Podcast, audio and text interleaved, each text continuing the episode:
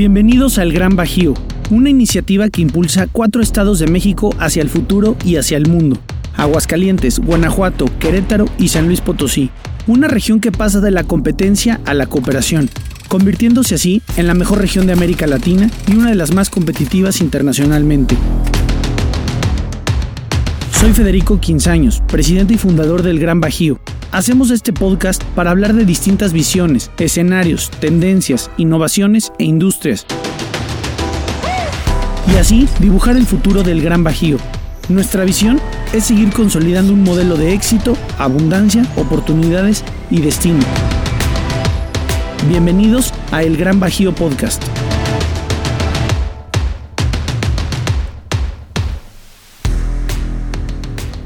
Listo, bueno, pues eh, en, este capítulo vamos a hablar sobre el futuro del turismo. Eh, hace unos días, eh, un buen amigo Tico Pérez Grobas, desahogándome con él, le decía, hay mucha gente que día a día me, me habla para pedirme ciertos consejos, sobre todo pues a nivel empresarial o a nivel también este, personal y pues eh, le decía, ¿por qué, ¿por qué hay tantas personas que, que, me preguntan, pues como si yo fuera a poder resolverles los, los temas? Y me decía, es que eso es un, un, concepto en psicología que se llama SSS, el supuesto sujeto del saber. Eh, evidentemente, pues con los talleres que, que, nosotros generamos, este, la capacitación, pues cubrimos una parte no de conocimiento del saber, en donde pues mucha gente detecta que si, si yo tengo ese conocimiento, puedo ayudarles a tomar ciertas decisiones, este, tanto laborales como, como en, eh, personales. Y entonces Tico me hizo una pregunta muy interesante. Me decía, ay, también Chava, me decía, bueno, ¿y quién es tu SSS? ¿Quién es tu supuesto sujeto del saber?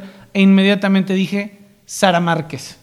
Eh, y la verdad es que sí, digo, también eh, creo que Julieta Díaz, ¿no? Para mí es es una persona que después va a estar con nosotros, eh, a, quien siempre acudo para, tener conocimiento, pero sin duda, este, Sarita, como la conocemos aquí, este, todos los amigos, eh, tiene una capacidad de, de, ver lo que nadie ve. O sea, yo creo que ese es eh, el tema fundamental de Sara. Sara ha, ha sido la creadora, ha sido la mente brillante detrás de todas las campañas eh, que se han hecho tanto de Visit México como del Consejo de Promoción Turística de México, las, las últimas que se han hecho eh, de Caribe Mexicano, las campañas de turismo de Querétaro, eh, de Acapulco, de Chihuahua, y bueno, pues y con muchos ¿no? otros clientes privados.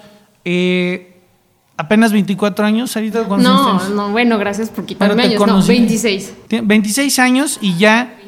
Ah, o sea, ¿de verdad alguna vez te imaginaste que, que luego, luego saliendo de la universidad, ibas a estar creando las campañas de turismo más importantes de, de, este, de este país? No, no, la verdad es que cuando, o sea, creo que en la carrera, de, y más yo soy comunicóloga, en la carrera de comunicación pues siempre te imaginas que vas a estar en medios, que vas a estar en las redes, pero ya sí, o sea, estar detrás de todo el turismo que además pues es súper apasionante, es una industria que no solamente pues te da muchas cosas que aprender en sí como de los destinos, pero también es una, es una cuestión como muy personal, como muy del comportamiento de los humanos. O sea, siempre la gente piensa que es nada más de, ay, mira, la cultura, pero ya cuando empiezas a ver más allá de eso, te das cuenta que es mucho de personas, de psicología, de cómo van las personas cambiando su comportamiento. Es para mí es, pues es una, es súper apasionante ver no solamente cómo está el turismo en México, sino también cómo, cómo cambia y cómo transforma a las personas también cuando tú vas a un lugar. Entonces, pues para mí ha sido súper apasionante estar en las campañas, porque además, pues, pues tú dirías, oye, pues el turismo, pues cambia mucho de año en año, pues sí, ¿no? O sea, realmente con los años también hemos visto que el turismo no solamente se ve afectado por pues en sí los destinos, sino por el panorama internacional, por la economía, por cómo nos relacionamos, hasta por la política. Entonces, no, nunca me hubiera imaginado, pero me encanta. Oye, y, a ver, platica, eh, evidentemente, esto que dices, ¿no? De cada año cambia el turismo. Eh, yo me acuerdo que antes eh, salía este, un reportaje diciendo, estas son las tendencias para el próximo año me dio mucha risa que tú y yo ya tenemos detectadas las tendencias para el año 2020, ¿no? Para el 2025, creo y que para el 2025, 2030, nosotros ya estábamos así, 20, y, y, pum, ¿no? Viene el tema COVID, cambia todo. Eh, platícanos, antes de, iniciar esto, estamos hablando, eh, y tú siempre traes, yo, creo que como el primer concepto para hablar del futuro del turismo tenemos que hablar no de la pirámide de Maslow. Sí, mira, la pirámide de Maslow, que es algo que pues a todos creo que nos enseñan en algún momento, yo creo que hasta de la primaria, pues es cómo los humanos vamos actuando de acuerdo a nuestras necesidades, ¿no? Entonces, si tú ves una pirámide, pues hasta abajo tienes las necesidades más básicas, ¿no? Que si no cubres esa, pues no puedes estar ni en paz y no puedes hacer otra cosa. Y hasta abajo que está la seguridad, entendiendo seguridad no solamente pues como una cuestión de delincuencia o cosas así, sino que tengo dinero para vivir, tengo comida, este, tengo un hogar, tengo un techo y ya de ahí se va cambiando, bueno, tengo necesidades sociales, ¿no? También para relacionarme. Tengo una familia, tengo amigos, me puedo, este, puedo tener diversión, puedo tener cosas más recreativas y así va subiendo pues hasta que llega a la parte de lo que es ya pues trascender, ¿no? O sea, que ya es como un lujo. Quien, quien va cubriendo sus necesidades, conforme las vas cubriendo, pues puedes ir escalando. Entonces, el turismo, lo muy curioso es que nosotros ya estábamos antes de la pandemia en un punto donde pues ya estábamos hablando de, este, de dejar una huella positiva en el planeta, de que las siguientes generaciones, o sea, de que no tuviéramos un impacto negativo con nuestros viajes. Y de repente viene la pandemia y ¡pum! se invierte todo, ¿no? O sea, dices, con, una, con un virus que no te deja ni salir de casa, pues obviamente tus prioridades cambian. ¿Qué es lo primero que tienes que tener? Pues que no me contagie y no me muera, que tenga salud. Entonces, a partir de eso, pues todas las industrias también se van, bien, se van viendo impactadas, ¿no? Entonces, el turismo, ¿qué le pasa? Que cuando sucede esto de la, del COVID, pues lo primero que dices, oye, lo primero que yo le exijo a un destino son protocolos. Lo mínimo que te estoy pidiendo que me asegures es que no me voy a contagiar porque eso ya es una necesidad básica para mí. Deja tú que si es sustentable, deja tú que si, o sea, obviamente todavía las personas sí les importa, pero lo primero y la base es qué protocolos tienes para protegerme. Entonces desde ahí ya cambia muchísimo la relación de, de las industrias turísticas con sus, con sus consumidores, ¿no? Porque uno es primero, y me acuerdo mucho al inicio de la pandemia, que todo el mundo buscaba que cómo iban a sacar sus sellos. Para empezar por ahí, no había un sello universal que ya te lo dieran y dijera, sí, es 100% seguro que esta empresa, que este hotel, que este restaurante me asegure que no me voy a contagiar. Entonces, desde ese simple hecho, pues mueve toda la industria turística porque dices, ¿cómo nos ponemos de acuerdo si ni siquiera conocemos el virus? ¿En qué protocolos vamos a seguir para que la gente no se contagie? Y además, si lo piensas, es una promesa de marca bien cañona. Porque ¿cómo le aseguras a alguien que no se va a contagiar y que eso no se va a desencadenar en que pues hasta llegue a que, a que se, pueda, se pueda morir, ¿no? Entonces, o sea, eso fue como el primer gran shock, además obviamente de, de tener la actividad económica, pero simplemente como esos detallitos de cómo nos ponemos de acuerdo en toda la industria turística para asegurarle algo tan cañón a nuestros consumidores que es que no se van a contagiar con nosotros y que para ellos es fundamental, porque si tú no tienes la certeza de ir a un lugar, pues no vas a ir. Completamente. Entonces, desde ahí empieza como todo este cambio de panorama de la industria turística, porque para empezar pues se tienen que poner de acuerdo en eso, ¿no? Y es como, bueno, ya dimos el primer paso y ahorita lo ves que cada quien pues ya tiene sus sellos, este, sus sellos de sanidad y cómo pueden, cómo pueden cuidar la salud, ¿no? Pero además de eso, pues entonces ya las personas dicen, bueno, que ya tenemos asegurado que me va a cuidar el hotel y ya tenemos como un sello que es, por ejemplo, el de Safe Travels, ¿no? Que ya lo vemos en los destinos, que ya lo vemos en las haciendas, en viñedos, en restaurantes, incluso no solamente como en la industria tal cual, sino en las industrias colaterales. Hasta cuando vas este, a una, a mí me pasó que voy a, una, a un club a jugar una cancha de tenis y ya tiene también Safe Travel, protocolos de seguridad. ¿Por qué? Porque si no, no te mueves. Y a final de cuentas, pues el turismo es, es movimiento. Entonces, pues eso hizo un cambio así en nuestra pirámide de necesidades cañón. Y pues además, ahorita, si tú lo piensas, el turismo, pues estábamos también en un momento donde ya lo considerábamos un lujo. O sea, ya era para nosotros de, ay, tengo la posibilidad económica, tengo el tiempo para poder viajar. Y ahorita, pues después de un año encerrados y de que hay, hay gente que tiene hasta más. Por ejemplo, a mí me sorprende, nosotros regresamos a la oficina. Luego, pues relativamente rápido y sí lo necesitas. Y más si te enfermaste de COVID, si tuviste como todo el proceso de la cuarentena. Ahora imagínate que no ha salido, pues el turismo se vuelve realmente como un respiro, ¿no? Hasta para una cuestión mental y de recuperación. Sí, ya se convierte, ya, ya no es un lujo el turismo, sino que inclusive, ¿no? Para, tu salud mental, inclusive eh, el turismo, pues que está haciendo Texas, ¿no? de, de ir a- al tema de la vacunación.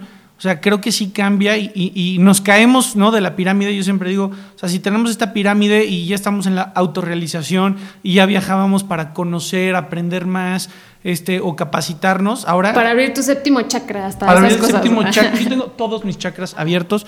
Eh, pues madres, ¿no? Este, hasta abajo en, en la pirámide y otra vez, ¿no? Ahí vamos para arriba. O sea, a mí me, me impresiona eh, lo que se ha gastado. Eh, aproximadamente un, turista ahorita en Texas deja dos mil dólares. Entonces, eh, ¿quién se iba a imaginar, no?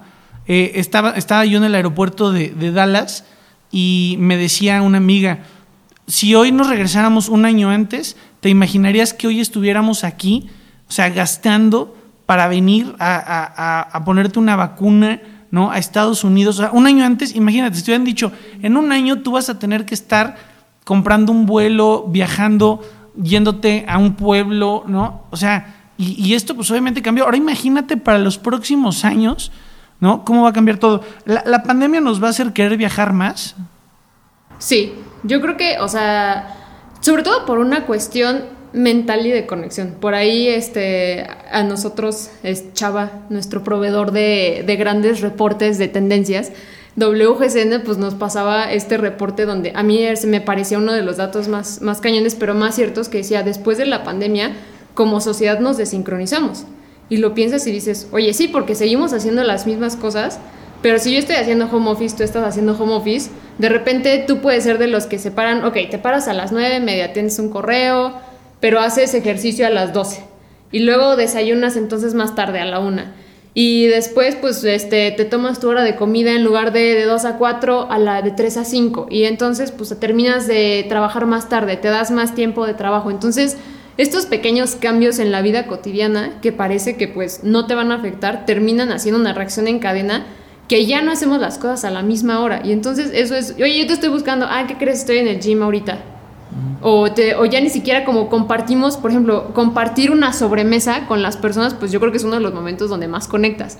Y dejar de hacerlo, pues sí, te va, o sea, vivimos un momento en el que nos aislamos completamente y cada quien se fue como a su pequeño mundo. Entonces yo creo que de ahí va a surgir y surge esta necesidad como de reconectar otra vez, de volverte. Además dejamos de ver, por ejemplo, yo tengo amigos que ya tengo un año, casi dos años sin ver, y amigos cercanos que pues por el miedo a la pandemia, por lo que sea, o sea, no hemos podido coincidir. Entonces yo creo que esta necesidad de conectar y también por esta parte de la salud emocional, eh, mental, de querer viajar, pues o sea, yo creo que sí va a super explotar este, toda la industria turística y más ahorita, sobre todo, por ejemplo, lo estamos viendo como en el segmento del bienestar, ¿no? O sea, ahorita muchas personas que, que justo lo que decías, decías de Houston, no sé si has visto que hay estos lugares que hasta pagas por romper cosas. Mm. O sea, ese sentimiento de frustración que nos que contuvimos tanto tiempo, pues tiene que salir de alguna manera. No, claro, ahorita me dices, este, O sea, te, te cuesta cinco mil pesos y destruye una vajilla, bueno, Pues por- dices, o sea, claro que sí, entonces, claro, o sea, ¿dónde? y ese traslado, o sea, e- es muy curioso cómo hasta psicológicamente, porque pues bueno, se da, pues ahorita por ejemplo,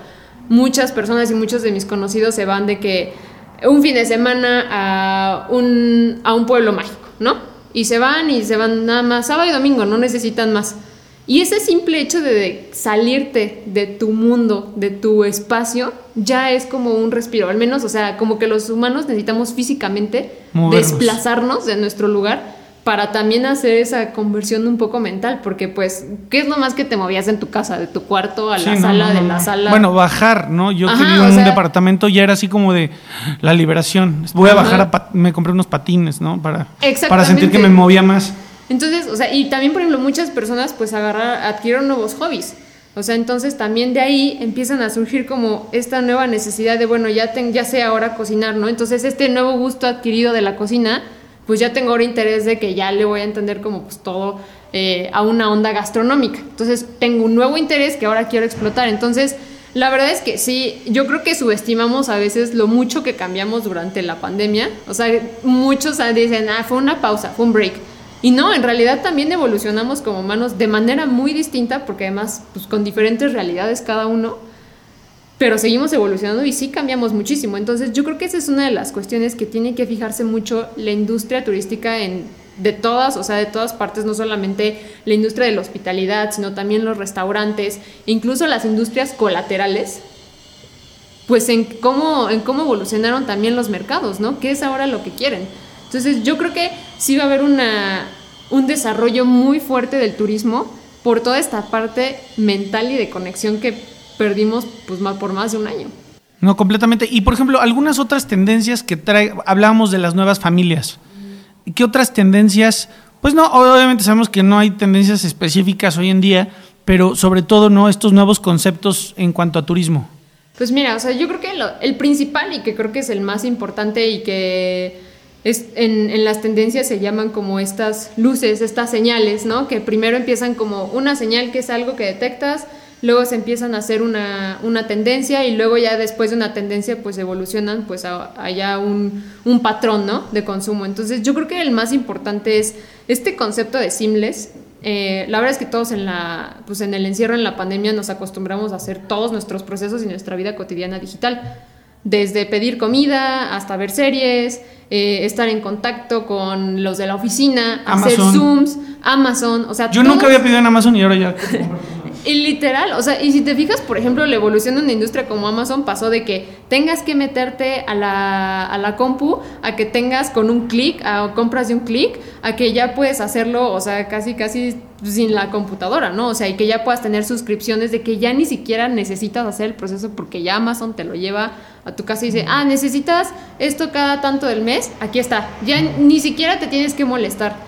Entonces, todos esos procesos de digitalización que no solo vivimos, a mí lo que más me impresiona es como la generación arriba de nosotros, millennials, pues los que son la generación X y hasta mi abuela, por ejemplo, que ahora es fan de Netflix. Sí, mi abuela ya hace Zooms, ¿no? Ajá, exactamente, y con todo lo de las videollamadas y eso, pues ellos se metieron todavía más a un mundo digital. Entonces, eso no es solamente nada más que digas, ah, ok, ya están en el mundo digital, sino que también como sus procesos se acostumbran a esos ritmos, a los pocos pasos, a la eficiencia, al buen diseño, a las buenas interfaces. O sea, mis papás antes eran de los que hablaban a cada rato por teléfono para cualquier cosa. Ahorita ya es mensaje de WhatsApp, voice note, este, hasta los mismos stickers. Entonces se acostumbraron como, y todos nosotros, a esa inmediatez que te da pues el mundo digital. Entonces, ¿qué pasa? Sales al mundo real, a la vida cotidiana y quieres que todo sea seamless. Seamless, o sea, que es sin fricciones, sin obstáculos, en pocos pasos y eficiente.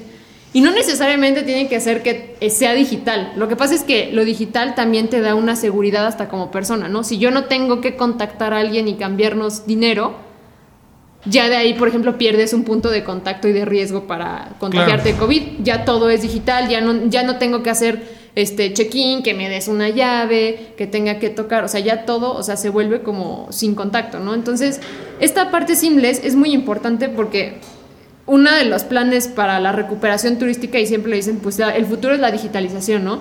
Pero más allá de una digitalización que sí es muy importante, muchos la entienden que es como, ah, bueno, me subo a una página de Facebook y ya no soy digital porque ya la gente pone en Google y ya me encuentra. Pero ¿qué pasa? Que la gente dice, bueno, y ahora quiero saber tus itinerarios, quiero saber cuáles son tus experiencias, quiero apartar la experiencia ahí, quiero saber este, quién va a ser mi guía, quiero saber, este, quiero que ya me cobren, quiero que ya, o sea... Claro, antes tú hacías, tú llegabas al destino y empezaba, bueno, lo único que tú apartabas, ¿no? Era el, el, este, el hotel y el avión en una de esas con una agencia de viajes. Hoy puedes hacer todo tu viaje desde, desde, tu, desde tu smartphone, ¿no? Este, tus comidas, tus conciertos, este sí que llegas y ya está o sea literal ni siquiera necesitas imprimir no, no, no hay nada de que pierdes boletos llegas lo apartas ya tienes mesa para cuántos. Y lo que están haciendo muchos en la industria por ejemplo de los hoteles es que ya también los menús digas ah mira yo soy vegano no entonces, bueno, yo soy vegano, yo necesito un menú exclusivamente con estas necesidades para que cuando yo llegue ya ni siquiera tenga que molestarme en decirle a la señorita, oiga señorita, no tiene una opción para mí. No, o sea, ya es, y eso lo hace también pues mucho más personalizado. Pero ¿qué pasa? Que porque es tan importante cambiar como esta mentalidad de los simples sin fricción, que si los destinos turísticos no se ponen como en este mindset, la gente se desespera y se va. Y se va. Y no, no regresa. Y no regresa, porque me dice, tuve una mala experiencia, no me atendieron bien, este, muchos problemas. Por ejemplo, en el caso de nuestros papás, las compras por internet pues les dan un chorro de miedo. Entonces, si tienen una mala experiencia donde no pasa la tarjeta, donde no saben si les cobran O les no, cobran, ajá. o les cobran o hacen esto que dicen, ah, te hago un cargo de 20 pesos para ver si pasa tu tarjeta y luego ya no, pues de ahí Ya, pierden todo sentido de la confianza y ya no vuelven a regresar. Entonces, pues, ¿cómo le haces en medio de la recuperación? Pues tienes que dar un excelente servicio y tienes que ver que, pues, bueno, ahorita la gente está súper desesperada y es muy impaciente. Y es Claro. una nueva realidad y es algo que se va a ir potenciando porque ahora las generaciones de más abajo que ya son nativos digitales, pues eso ya ni siquiera lo hacen consciente, ¿no? O sea, ya es como de, ah, no me pelas, ah, bueno, vaya, ¿no? Claro. Entonces, o sea, creo que para mí esa sería como la... La número uno. La número uno. Esto Que, de- que va seamless y digital, ¿no? Ajá, Por así simples llamarlo. y digital, que además pues van mucho de la mano, porque pues, o sea, sí puedes ser digital, pero si no tienes la parte seamless, pues de nada, nada funciona, o sea, vas a tener una interfaz Claro. que, que no funciona, ¿no? Yo creo que esta parte de las nuevas familias que dices también es súper importante, ¿por qué? Porque te habla de nuevas segmentaciones, ¿no? O sea, en la pandemia también hubo quienes se quedaron pues con sus roomies, ¿no? Quienes tuvieron que echarse la pandemia con ellos, quienes tuvi- tuvieron que alejarse, pues, simplemente que dejaras de ver a tus papás por seguridad, a tus abuelos, pues quiénes eran tus grupos, pues personas de tu edad, ¿no? Entonces a quién podías ver, a tus amigos. Entonces, esta nueva, estos nuevos lazos y momentos que compartes, pues hacen que tú vayas determinando que no necesariamente necesitas viajar con tu familia tradicional, sino que puedes viajar con tus roomies. Y hay muchas personas que ahora este, en la pandemia tuvieron una mascota y entonces es, ahora quiero ir con el perro a comer este, de viaje en, en el avión. Hay muchas personas, a mí me, una de las cosas que más me sorprende es cuántas personas necesitan ahora de apoyo mental un, un perro. Y entonces, ¿qué, ¿qué pasa? Que las aerolíneas es algo muy común, por ejemplo, en Estados Unidos. Pero ¿qué pasa si llega alguien aquí a México y no tienes como esa sensibilidad? Pues es una necesidad de la persona que ya tiene y pues es una, no solo es familia, es una herramienta y es algo que necesita para su bienestar. Entonces, si no escuchas estas nuevas formas de comportamiento de las personas, pues vas a empezar a cerrar tu mercado muchísimo. Y esto pues va mucho de la mano también pues con un turismo más incluyente, que genuinamente, o sea, incluyente no es nada más que digas, ah, sí, mira, somos, este, por ejemplo, LGBT, sino que realmente te detengas a escuchar cuál es la necesidad específica de cada uno de los grupos para hacer su experiencia y volvemos a lo mismo, simples, ¿no? O sea, de nada sirve que digas que eres LGBT si alguien de tu staff le va a hacer alguna cara o va a... Sí, o va a cuestionar, va a la- la- cuestionar- La, identidad de, Ajá, de un transexual. de- ¿no? Exactamente. Y que, que inclusive dentro del mismo concepto LGBT, eh, eh, las lesbianas, los gays, los transexuales, Cada los quien bisexuales tiene tienen su- distintas... E incluso pasa, por ejemplo, con los veganos. Aquí Ale, por ejemplo, le pasa mucho que les pregunta en hasta en heladerías, oye, ¿tu helado es vegano? Y le dicen sí.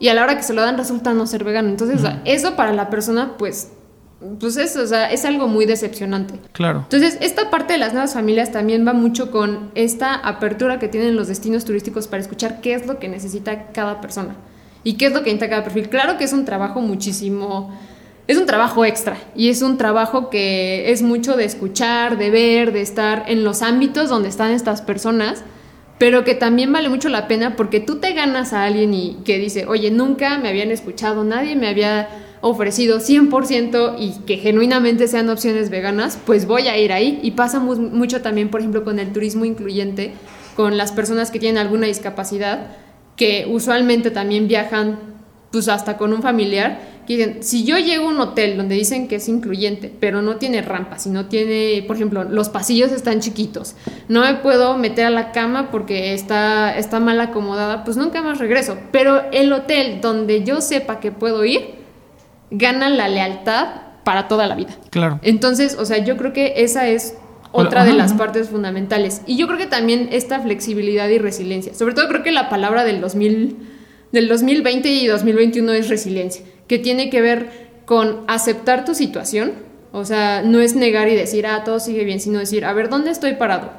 ¿Qué, qué perdí? ¿Qué es lo que me hace falta? O sea, ¿dónde estoy yo como destino? ¿Dónde estoy yo económicamente?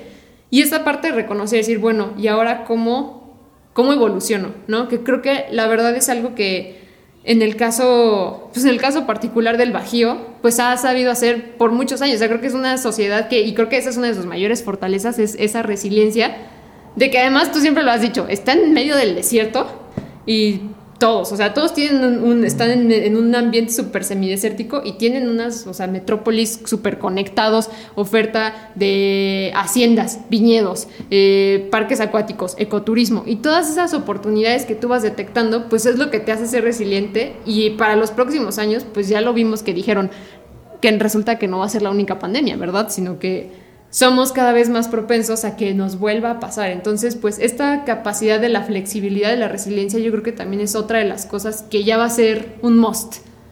Hasta para los mismos eh, modelos de negocios del turismo. Y, justamente este tema de modelos de negocios, Sara, que platicábamos eh, con anterioridad, eh, hoy no solamente basta que, por ejemplo, los gobiernos a nivel turístico le ayuden a las empresas turísticas, no solamente en temas de protocolos y todo esto, porque creo que las empresas lo están haciendo de una buena manera, sino que también brindar esta, esta educación y este acompañamiento en que todos tienen que reestructurar sus modelos de negocio, eh, muy enfocado también ¿no? en tribus, en, eventos este, signature, en, en, estos temas en donde posiblemente eh, tenemos muchas personas, por ejemplo, adultos mayores que son dueños de hoteles o de restaurantes, en donde pues posiblemente quieren seguir de, la misma manera ¿no? en la que veníamos trabajando y que hoy hay esta disrupción a nivel global, a nivel industria y que tienen que adaptar nuevos negocios. O sea, yo creo que si algo pueden hacer los gobiernos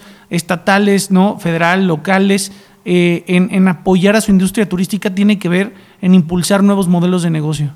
Sí, exactamente. Y, creo que también esta parte mucho tiene que ver con la cooperación que pues ustedes y eh, nosotros en el Bajío como que es un tema como que salía antes pero ahorita más, ¿no? Y si tú ves el turismo pues antes era mucho cada destino por su lado, eh, ándenle, promocionense, vendan sus ofertas, vendan sus experiencias y pues, eh, ¿qué pasa? Que cuando tú empiezas a ver como esta cooperación y demás de las regiones, pues empiezas a ver que donde yo carezco algo, pues tú puedes entrar y le puedes brindar una experiencia mucho más nutritiva a un turista, ¿no? Entonces ya no solamente es que vaya a tu destino y, bueno, se quede con lo que hay, sino que de ahí se salta a algo que tú tienes que tal vez yo no estoy haciendo bien, y de ahí se salta a algo que tú, entonces, esta parte de las regiones también es algo que otra tendencia que se está viendo, ¿no? Que dicen, bueno, promuevan el turismo de las regiones, porque a final de cuentas eh, también la gente, eh, si ahorita dice, oye, tengo que salir, me voy a arriesgar, tengo poco dinero, porque también pues es cierto que las personas pues no tienen ahorita una economía completamente sana, dicen, me voy a invertir tanto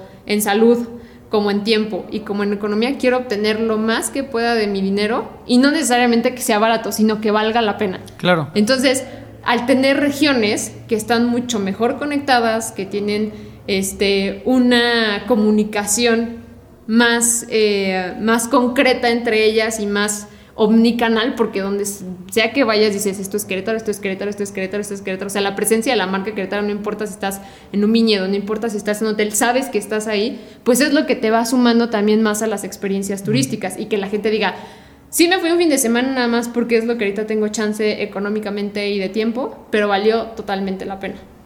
Oye, Sara, y por ejemplo, platicando ya del Bajío y de su turismo, eh, ¿dónde estamos hoy? ¿Dónde estamos hoy como Bajío? Eh, Aguascalientes, Guanajuato, Querétaro, San Luis Potosí. Yo creo que estamos en un momento, como yo creo que pues muchos destinos, punto de quiebre, ¿no? Que es este, este momento donde o despegamos o vamos a seguir en una estabilidad media, ¿no? La verdad es que estos cuatro estados, pues antes de la pandemia ya tenían pues una muy buena oferta turística, ¿no? Lo platicábamos hace, hace un rato, que bueno, teníamos toda la parte del turismo colonial, tenemos toda la parte del turismo religioso, eh, la parte también museos, viñedos, pero yo creo que una de las cosas que estaba haciendo bien el Bajío incluso antes de la pandemia era hacer esta evolución, ¿no? Pero sin perder su identidad, que es tengo una hacienda que tiene toda la historia, toda la estética, que también es muy importante, pues ahora en el turismo esta parte como de los aesthetics, pero ¿qué pasa? Que le dan un twist y eso hace, eso le da un valor agregado, ¿no? Entonces, para una persona ir a un hotel boutique, que es una casona, que es una hacienda, pues ya te da como la mejor parte de... O casarte en una hacienda o, en un viñedo. o en un viñedo, que en los viñedos tengas las catas, este... Entonces yo creo que de ahí partimos de que aunque económicamente ha sido un impacto fuerte, ahorita por ejemplo estamos entre los cuatro estados en un 20% de ocupación hotelera, pero tenemos el know-how, que es que sabemos cómo darle ese twist a las cosas y a los productos turísticos y a los proyectos turísticos como para impulsarlos a evolucionar. Entonces yo creo que ahorita la oportunidad del, del Bajío pues es realmente como región, o sea, todavía solidificar más que ya tenemos la infraestructura de que, o sea, a mí me impresiona que del recorrido más largo sean tres horas, es nada. Si tú vas a otros países, ya ves que luego cuando vienen dicen, ah, sí, pues está su, o sea, tienen en tres horas ya puedo irme a una, a una huasteca o a una sierra que es un, eh, es un escenario completamente distinto. Entonces, esa conexión... Tenemos muchos escenarios. Ah, exactamente. O sea, como esa capacidad de tener todos los escenarios, yo creo que es, un buen, es una buena base como para entonces ya tomar estas acciones precisas para hasta tomar una, un, que sea como hasta un rebote, ¿no? O sea, como no solamente una recuperación, sino que todavía tengas como este impulso todavía más, más alto. Si algo creo que somos buenos en el Bajío es en, crear producto turístico, ¿no? O sea, desde, eh, por ejemplo, el Cervantino, eh, la Feria de, Aguascalientes, este, la Feria de Globo en León, eh, todo el, tema. El Festival de Cine. El Festival de Cine, toda la parte, por ejemplo, de, Querétaro de, del vino y del queso. O sea, hemos sido muy buenos en crear producto turístico eh, y estos productos turísticos tienen que evolucionar a experiencias turísticas. Evidentemente estamos hablando de eventos una vez al año, sin embargo estos eventos de una vez al año, que son grandes productos turísticos, que eso fue en los últimos 20 años, ahora tenemos que pasar a crear experiencias todos los fines de semana, ¿no? Este, tanto en Guanajuato como en San Miguel de Allende, como posiblemente este, en la Huasteca Potosina, en la Sierra Queretana, ¿no? en, los pueblos mágicos, eh, en, en generar más experiencias este, para que tú pues no digas, ay, siempre tengo que ir, siempre voy al pueblito, era entrar al pueblito, entrar a la iglesia, caminar, comprarme el helado, la comida y ya, ¿no? Y morir, ¿no? Entonces, este, básicamente, pues hoy, eh, pues ya es, es, experiencia de, ¿sabes que Voy a hacer un temazcal a Bernal y de ahí este, voy a ir a comprar un cuarzo y voy a tener una experiencia. No, y que además hasta las mismas personas de los cuarzos ya tienen la narrativa de los cuarzos. O sea, no es solamente de que, ah, mira, te vendo. O sea, también creo que una de las cosas que ha hecho muy bien el Bajío es que las industrias que son, eh, que orbitan al turismo, a las principales, lo han hecho también muy bien. Porque, por ejemplo, yo que juego tenis, mucho, por ejemplo, del centro tenístico, pues de San Luis Potosí, ¿no? Pero cuando iba a San Luis Potosí, desde aquellos entonces ya era como de, ah, y vete a comer a tal restaurante y te quedas en el hotel. Ah, y si tienes un día libre, puedes ir al, al museo. Entonces, creo que también lo ha hecho muy bien y creo que, por ejemplo, ahí viene el potencial de lo que platicábamos de los campos y de los torneos de golf, ¿no? Tenemos más de 20 campos de golf en el Bajío y entonces cuando tú traes un torneo, que es lo que tú dices, que no es nada más ese día, sino también la oferta que hay alrededor, pues hace que la gente nada más se quiera quedar los tres días que dure, sino que llega antes, ya tiene un hotel y en el hotel le dicen, oye, pues mira, te puedes ir a, o a menos que el hotel, por ejemplo, también puede ser una hacienda. Entonces ya de ahí cambia toda la experiencia y ya se vuelve pues mucho más nutritiva, ¿no? Y dices, ahí es donde mi dinero pues vale la pena, porque ya no solamente me quedé con mi torneo de golf, que era a lo que yo iba, sino que también se nutrió pues con restaurantes, con viñedos, con pueblos mágicos. Entonces creo que el Bajío realmente ha logrado como porque además internamente regionaliza muy bien sus áreas, o sea, es como esta parte es metropolitana, esta parte es de pueblos mágicos, esta parte es de ecoturismo, entonces eso también te da mucha claridad para segmentar a los turistas y que ellos también sepan a dónde van y a qué van. Entonces creo que es, o sea, es muy claro cómo, cómo tiene todo estructurado la parte turística. No, completamente. ¿Y, qué crees que sea, eh, o sea, para futuro, ahorita estamos hablando de tendencias, estamos hablando de cómo se ha reconfigurado el turismo, ¿qué tendríamos que estar haciendo ¿no? en el Bajío? Eh, los empresarios eh, turísticos que nos están escuchando, o sea, ¿por dónde empezamos? ¿Qué tendríamos que estar eh, proyectando? Ya hablamos de un turismo digital, de un turismo simples, de que hay nuevas familias. Hoy la familia pues una persona con su perro o posiblemente lo que platicábamos, ¿no? La, la abuela con la nieta o este concepto, ¿cómo se llama el concepto de las tías? ¿Qué dices? Este, las punks, tienen, es como, es professional aunts, no kids. Completamente, ¿no? Sí, y que es un, por ejemplo, ese es un mercado que, pues, o sea, son tías que trabajan, no, ellas no gastan en, hijos, pero claro que a sus sobrinos se los llevan cada fin de semana. Y son como... Y le gastan todo. Y le gastan, o sea, y por ejemplo, la industria pet friendly, bueno, ni se diga, o sea, hay muchísimas personas como a lo que eran, por ejemplo, los dinkies, que son pues estos doble, dobles ingresos que no tienen hijos, pero resulta que ahora tienen un perro, en el, por el que están dispuestos a gastar más en un restaurante que sí los acepta y de que hasta tiene el menú para el perro, pues son esa clase de cosas que, e, esa clase de valor agregado que le puedes dar a tu producto turístico cuando escuchas realmente a tus mercados. Entonces yo creo que lo principal y en todos los planes de recuperación turística que se han presentado este, a nivel nacional e internacional, por supuesto que viene siendo la digitalización, ¿no? ¿Por qué? Porque hoy si no estás en una plataforma digital es muy difícil que te encuentren. O sea, las personas ya saben qué es lo que quieren y ya tienen este comportamiento que dicen, ¿qué quiero? Lo busco en Internet. Entonces, hasta por las palabras clave y todo que dicen, ¿qué hacer en San Luis Potosí? ¿Qué hacer en Querétaro? Y si tú no tienes tu oferta, subida mínimo, ni siquiera apareces en el radar.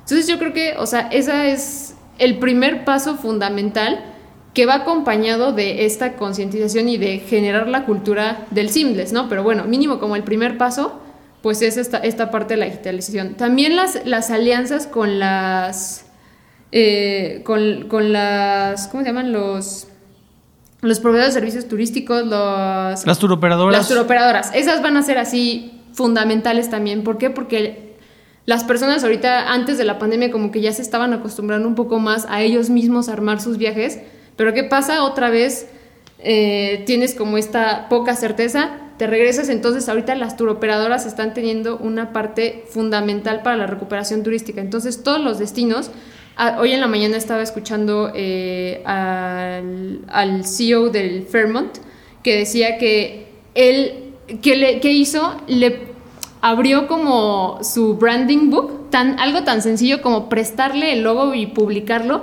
y poner su marca para que cualquier tour operadora pudiera decir, ah, mira, yo te puedo, este, yo te puedo em, hacer que obtengas o yo te puedo facilitar el proceso para que te quedes aquí, mira las experiencias. entonces, eh, el publicar eso a ellos les llegó a través de las turoperadoras un montón de personas y de turistas. Entonces, las turoperadoras van a ser una parte también súper fundamental para esta, para esta recuperación.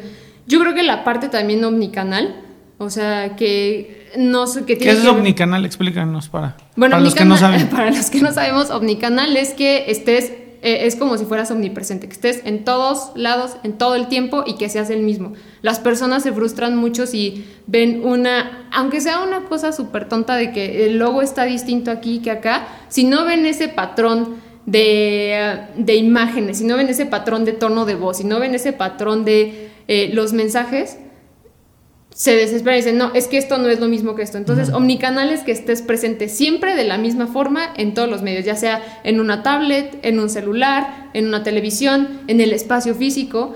Entonces, es también asimilar un poco como al espacio digital, ¿no? Tú te metes a las redes y todo está brandeado, todo tiene la misma, este, todo tiene la misma imagen, tiene el mismo tono, pues eso se tiene que trasladar también a una parte física y de toda la experiencia. Entonces, creo que esta parte omnicanal también es muy importante para todo el proceso de la recuperación turística y por supuesto, yo creo que la cooperación también. O sea, esta parte de la regionalización Muchos sí hablan como del turismo y de los viajes locales, que es como la primera parte, la primera etapa, porque pues bueno, el turismo internacional tiene más, tiene más restricciones y tiene otros obstáculos, ¿no? Pero sobre todo la regionalización y la cooperación ha sido otra de las cosas que yo he escuchado como un factor común entre todos. ¿Por qué? Por esta parte del valor agregado que puedes ofrecer.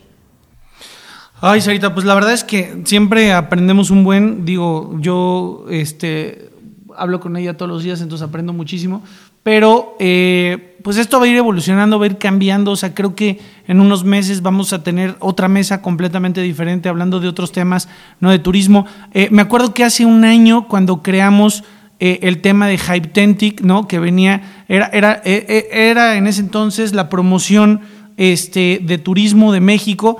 ¿Por qué? Porque hablamos de que hoy la gente quiere lo auténtico este, ya no quieres lo perfecto y México lo que mejor te puede ofrecer es las, las cuestiones auténticas, ¿no? No somos Suiza, no somos Las Vegas, no somos Disney, tampoco somos Oslo, ¿no? Eh, tenemos una parte de autenticidad de que posiblemente no va a ser perfecto el platillo que te va a tocar, o perfecto el hotel que te va a tocar, o perfecto el destino que te va a tocar, pero te aseguramos que en México vas a tener algo auténtico eh, sin embargo, hoy lo auténtico, ¿no? Pues eh, también... Sí, ya evolucionó otra vez. Ya evolucionó otra vez porque hoy quieres más bien viajar la segura. Cuando antes no te importaba ir en el camión en México con la gallina al lado, ¿no? Este, pues hoy si dices, no, pues la verdad es que sí prefiero un, lugar sanitizado, ¿no? Eh, y obviamente esto va a ir cambiando y, va a ir evolucionando. Yo creo que con lo que nos quedamos es justamente que el ser humano tiene que estar en movimiento tiene que estar creando historias todo el tiempo, tiene que estar eh, reinventándose a sí mismo y obviamente pues el turismo eh, va de la mano con, con, la creación de narrativas, con la creación de historias y algo con lo que queramos cerrar, Sara.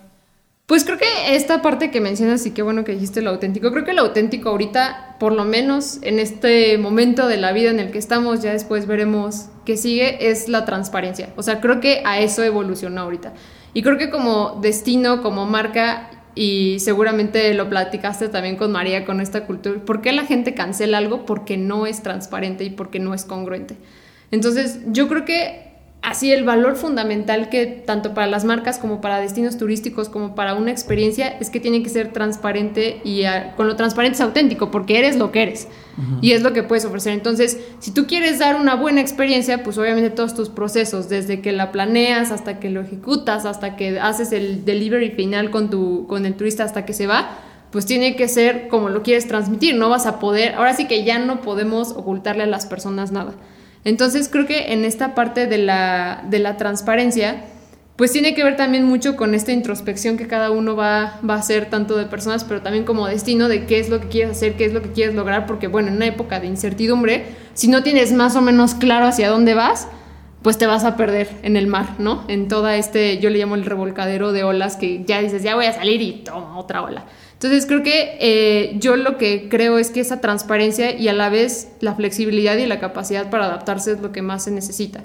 Hace poquito hablaba con, eh, con Mundo Imperial, que son pues nuestros clientes, y les decía, es que no puedo hacerte una campaña de un año, porque no sé qué va a pasar mañana. Claro. O sea, podemos nosotros qué definir, quiénes somos, qué queremos, y eso sí va a cambiar, va a variar, pero al menos ya estamos seguros de eso pero no puedo decirte el mensaje de mañana porque ahorita estamos en un momento donde no se puede. Entonces creo que eso parte también como de lo que tú transmites, pues tienes, tienes que ser muy flexible. Entonces yo creo que yo si pudiera dejar algo, pues sería como esta capacidad de flexibilidad, de resiliencia y también de transparencia. Creo que son las tres cosas que al momento de desarrollar tu producto turístico, pues son básicas ahorita. A, esta, a este revolcadero yo le llamo la montaña rusa del vómito, ¿no? En donde estás arriba, abajo, vuelta y esto, y si vomitas arriba, cae abajo. Entonces, te atrapa el alga. Este, te atrapa el alga marina. Eh, Sara, ¿en dónde eh, te podemos encontrar eh, a todos aquellos que quieran? No pueden encontrar. No la podemos encontrar. Ella vive en underground. En Vivo en underground. En un, este, en un sótano. Este, no, pues bueno, en la, nuestra página para nuestra agencia pues es Materiamis, www.materiamis.com. Nosotros trabajamos con el Gran Bajío. Este, también pueden encontrar en Instagram, en Facebook como Sara Márquez, así me buscan y así aparezco.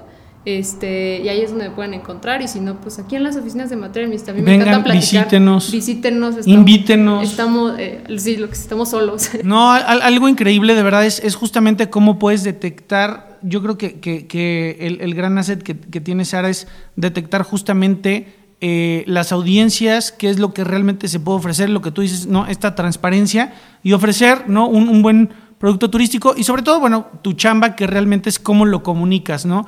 Cómo le comunicas a las audiencias, cómo comunicas eh, eh, en, este tema omnicanal. Entonces, pues muchas gracias, Sara, y pues ya hablaremos en otra ocasión de este del turismo dark, ¿no? El, ah, cual el turismo underground, el alternativo. Turismo alternativo, turismo dark, turismo. ¿Qué otro tipo de turismo así raro hay? Pues ahora el turismo de, de, vacunas, yo creo que va a estar en turismo médico. ¿Turismo nuclear? Turismo nuclear. Ah, bueno, hay turismo también de narcotráfico. Turismo narcotráfico. Turismo paranormal también hay. Yo quiero ese turismo paranormal. Y obviamente hay 10.000 tipos de turismo. Está, como nos decía María, este de, de, los japoneses Ah, pero no sé qué. De cómo las lolitas, llamaban. ¿no? De las lolitas. Este, turismo, bueno, turismo gamer, ahorita viene muy fuerte. También. Este, obviamente el turismo deportivo, este, turismo de lujo, Turismo de compras también. turismo de shopping. Aquí en, en Querétaro se da mucho, tenemos este, centros este, de compras muy grandes y vienen de, de muchas ciudades, ¿no? Alrededor Tal a cual hacer al compras. shopping. Pues así como, o sea, se replica, ¿no? O sea, el modelo que tú ibas cuando ibas a Estados Unidos a comprar, pues ahora las personas también vienen aquí a Querétaro. Oye, ahora fui, estaba, estábamos ya, con esto terminamos, estábamos en Dallas y en- obviamente Target, todos vamos a Target. Antes salías de Target con dos carritos, o sea, ahorita fuimos a Target, fue impresionante porque así en media hora dijimos, bueno, nos vemos en una hora. A la media hora, carritos vacíos todos. Y todos, güey, pues es que ya todo estoy en México, ya, ya todo Sí, esto, ya, ya todo esto tenemos en México. Obviamente yo me, me dediqué a hacer un estudio semiótico, ¿no? Este, y todo un análisis de Target. Fue impresionante ver cómo eh, los pasillos de las medicinas y de las vitaminas cada vez son más grandes, están al lado de, de los alimentos. Los pasillos de niños cada vez se reducen más y los pasillos de mascotas cada vez son más grandes. Eh, te ponen todo. Si tú te ve- si tú te, tú ve- vayan al Target, al que vean, toda la primera fila, ¿no? Enfrente de las cajas, lo único que vas a encontrar son tallas grandes. O sea, todos los modelos, todos los maniquís, ya son tallas grandes, extra grandes. Eh, y algo que me llamó muy atención, mucho la atención fue que en el tema de, de- muebles, en- ahí en Target, todos eran eh, escritorios. Obviamente para, para, home office. para home office, ¿no? Entonces, ¿cómo hasta los supermercados se están transformando? Pues yo creo que los supermercados son como de los mejores este, termómetros para saber cómo está, cómo está la sociedad, ¿no? No, completamente, es impresionante. Y lo, lo que se me hizo muy interesante fue que encontré, o sea, antes yo iba por productos, ahora esos productos ya los encuentro en México, pero ahora lo que me di cuenta es la cantidad de productos mexicanos que hay en estas tiendas, sobre todo de superfoods, ¿no? Todo el tema de, por ejemplo, amaranto, quinoa, este, granola, obviamente eh, este, todo el tema de frutas, verduras, pero sobre todo estos superfoods que ya se están vendiendo mucho en Estados Unidos, el coco rallado, este, la, El alga espirulina. todo eso, todo eso, de verdad es impresionante la cantidad de productos mexicanos especializados, los superfoods allá. Y bueno, están generando un turismo. Este, pues muchas gracias, Sarita. Y No, este. Y, y pues ya hablaremos próximamente del, del turismo dark. Va, me late. Listo. Los invito a que nos sigan en nuestras redes sociales del Gran Bajío, LinkedIn, Facebook, Instagram y YouTube, así como en nuestra página web www.elgranbajío.com.